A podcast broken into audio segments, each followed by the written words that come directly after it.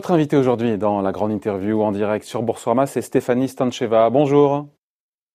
Bonjour. Merci d'être en direct avec nous sur Boursorama. Économiste, professeur à Harvard, prix du meilleur jeune économiste, c'était l'an dernier en 2019. The Economist qui vous a classé parmi les huit meilleurs chercheurs en économie du monde. Vous êtes à Boston, c'est ça là hein? Exactement, il est 6 heures du matin, plus ou moins. Bon, merci. Suis à Boston. Merci en tout cas d'être là avec nous. Euh, on se pose la question sur l'économie américaine parce qu'on voit une avalanche de chiffres qui font vraiment peur. 22 millions d'emplois détruits en un mois, mais c'est un truc de fou. Autant que de, que ceux qui ont été créés depuis 2009, depuis la sortie de la crise financière. En un mois, en deux mois même pas, on a euh, rayé autant d'emplois créés en plus, en plus de 10 ans. On a l'effondrement des ventes de détail aux États-Unis, la production industrielle, d'où la question est-ce que l'économie américaine est vraiment sinistrée ou pas? On entend possiblement un taux de chômage qui était à 3%, à 20% au mois d'avril. C'est une situation vraiment exceptionnelle en ce moment. Euh, comme en Europe, aux États-Unis, tout le monde a dû euh, prendre des mesures très drastiques pour éviter euh, le taux d'infection qui était en train d'augmenter de, façon très, très dramatique. Et toute l'économie a en quelque sorte été fermée entièrement dans quelques endroits et stoppée très fortement dans d'autres. Donc c'est quelque chose d'assez normal et d'assez attendu de voir autant de chômage d'un coup. La question, c'est plutôt est-ce que ça va perdurer? Euh, En ce moment, ces mesures sont prises justement pour protéger l'économie plus tard. Plus les mesures sont fortes maintenant, plus la sortie de crise sera en fait facile car on, va éviter de on va éviter de laisser le virus se propager, ce qui est la première considération. Et en même temps, il y a des aides qui sont poussées vers les ménages et les entreprises pour les aider à survivre. Et la question, c'est est-ce que cette crise de court terme va en fait se transformer dans une crise de long terme ou pas? Est-ce que les emplois qui maintenant sont détruits vont facilement se recréer une fois que euh, le, confinement et, le virus sont passés? Ou est-ce qu'en fait ça va prendre beaucoup, beaucoup de temps?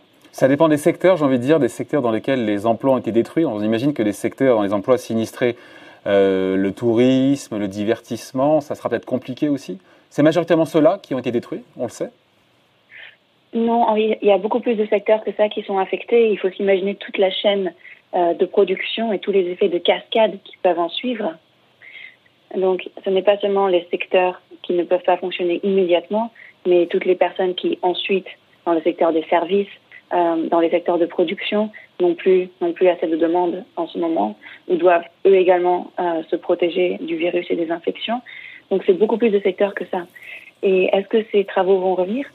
Si la crise est très courte maintenant, et si les bonnes mesures sont prises pour maintenir les entreprises en vie, euh, surtout les petites et moyennes entreprises.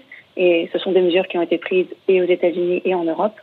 Euh, dans ce cas-là, on peut s'imaginer que tous ces liens économiques ne vont pas être complètement détruits et vont pouvoir se reconstruire à la sortie.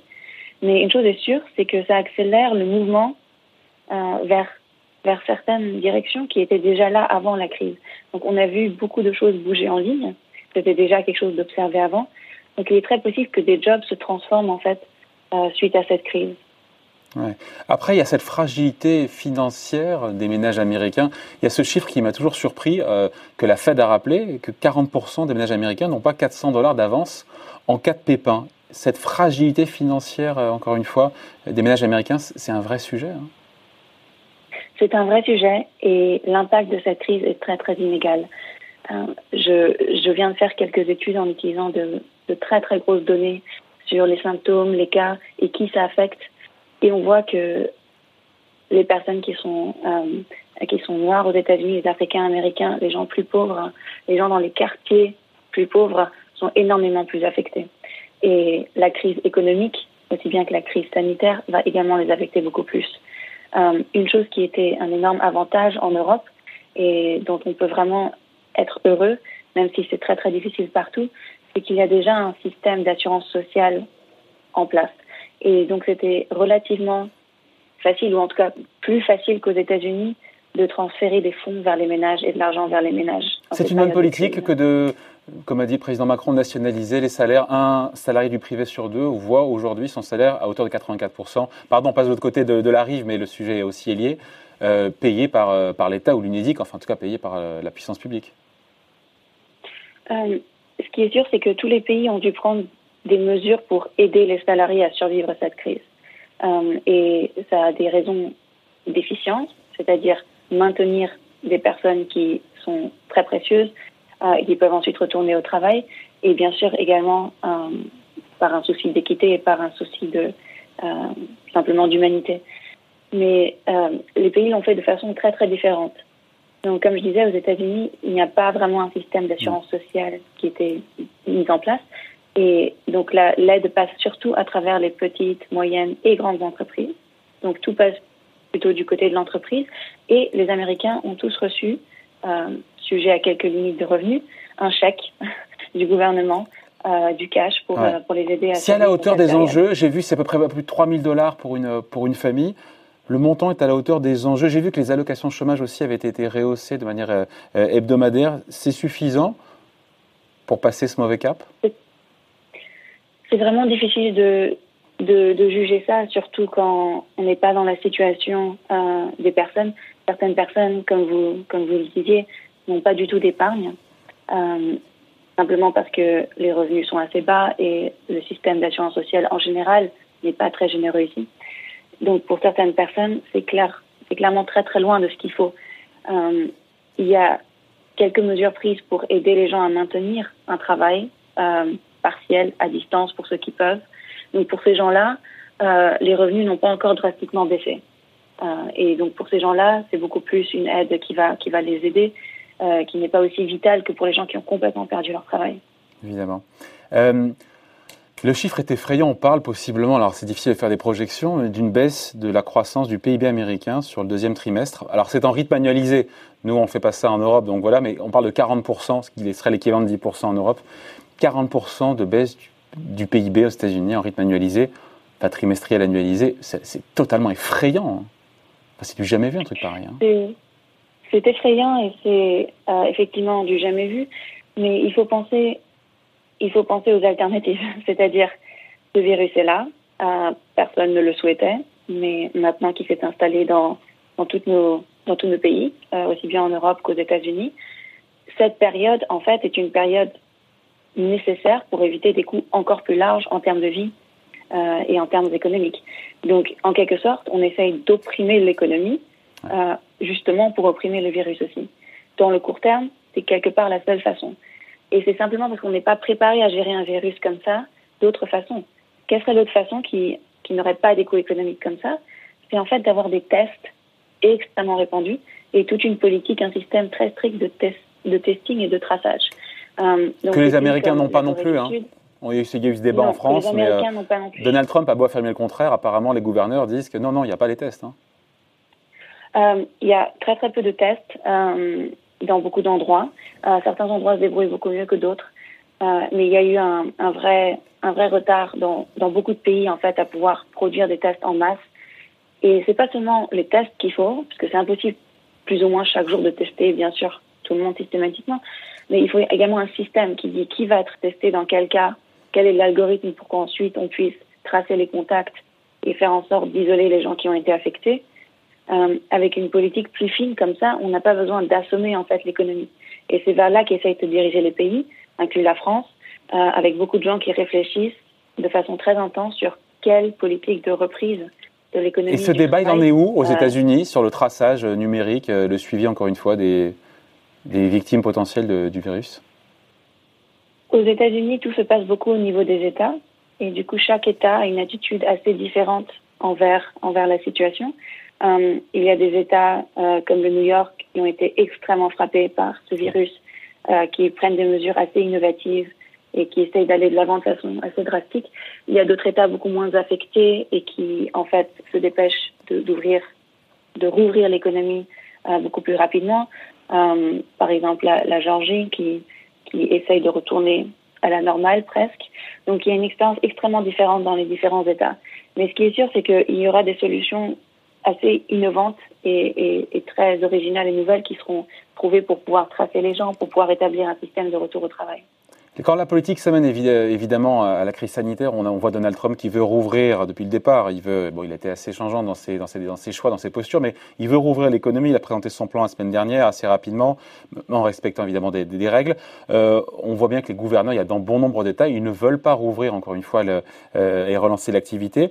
Et même d'ailleurs, quand on interroge les Américains, le sondage Gallup dit bien que euh, à 70%, les Américains veulent un déconfinement lent et progressif. Il y a aussi aux États-Unis cette peur de la seconde vague, même si on est encore euh, on n'a pas encore touché le pic hein, aux États-Unis. Hein. Enfin, ça dépend, vous me direz, des, États. Hein, mais, Effectivement, il y a, enfin déjà, les épidémiologistes disent que, en quelque sorte, une, une, deuxième vague ou une troisième vague ou des vagues de temps en temps, ce sera plus ou moins inévitable. Donc, pendant, pendant quelques mois, voire une année ou plus, jusqu'à ce qu'il y ait un vaccin ou un traitement très efficace, en fait, on va, on va jouer une sorte de jeu avec le virus où on essaye de l'opprimer, le virus ressurgit, on essaye de l'opprimer, etc. Donc, ça risque de durer malheureusement et, et les gens commencent à, à, se faire à cette idée.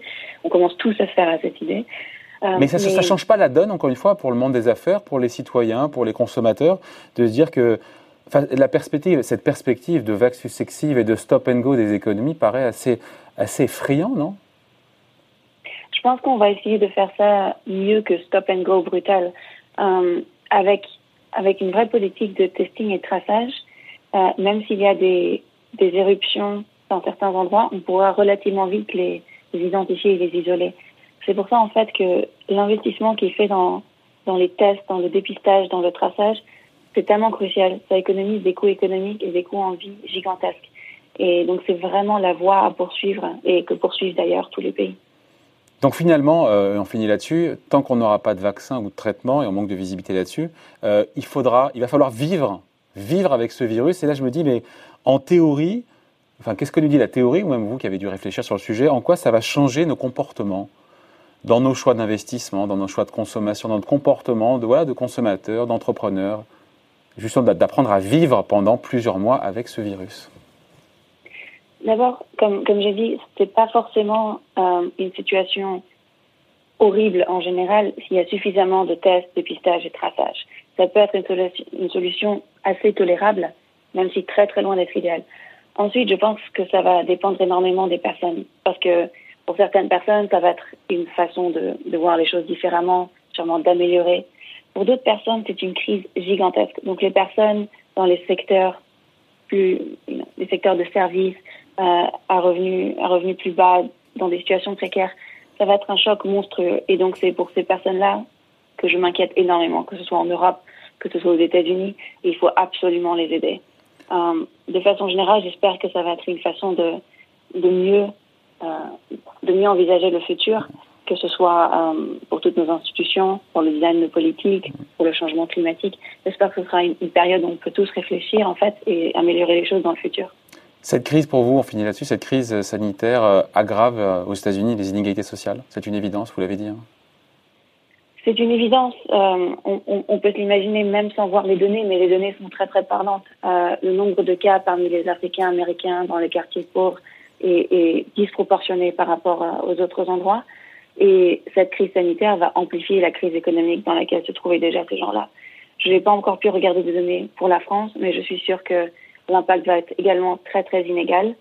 Et c'est pour ça que c'est très important de donner la parole à ces gens-là qui sont très affectés économiquement, euh, et, de voir quelles sont les meilleures solutions pour eux. Donc, est-ce qu'il faut en déduire que la politique économique, euh, monétaire et budgétaire américaine, pour le coup, est, elle est puissante quand on voit les montants qui sont en jeu. Je crois que c'est 2200 milliards pour le plan de soutien. Il y a eu 500 milliards de votés par le Sénat pour les PME cette nuit.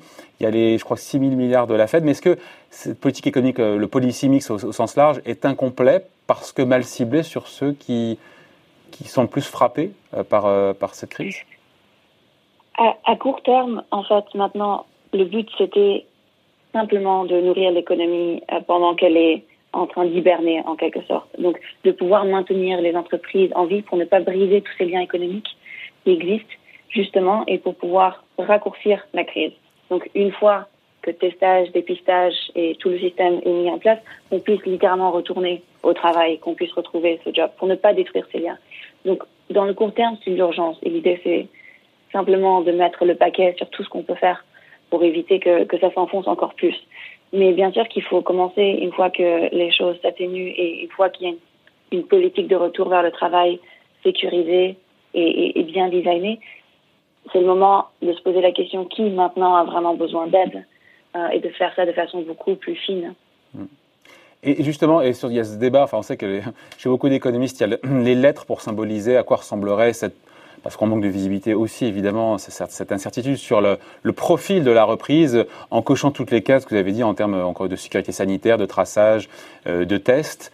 Aux États-Unis, on peut imaginer quoi sur le second semestre en termes de reprise économique? Ça sera là aussi très très progressif? C'est le mot qu'on entend partout. Hein. Extrêmement difficile. Extrêmement difficile d'y répondre, surtout comme, comme on l'a déjà dit, les États sont très très différents. Et bien sûr, les États ont des politiques propres, mais ils sont également très très emmêlés et très interdépendants les uns des autres. Donc très très difficile de prédire. Mais oui, les lettres auxquelles vous faites allusion, c'est par exemple une reprise ou une situation en V où il y a un très fort choc et une très forte reprise. Ça, vous n'y croyez pas Il y a toutes les lettres possibles de l'alphabet. Vous n'y croyez non, pas Non, c'est très difficile de dire. Très très difficile à dire.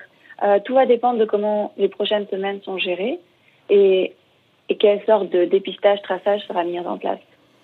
Bon, on en reparlera en tout cas. Merci d'avoir été avec nous, hein, Stéphanie Stancheva, économiste, professeur à Harvard, en ligne avec nous donc depuis Boston. Merci d'être levé aussitôt. Hein. Bonne journée. Merci à vous. Bonne journée. Au revoir.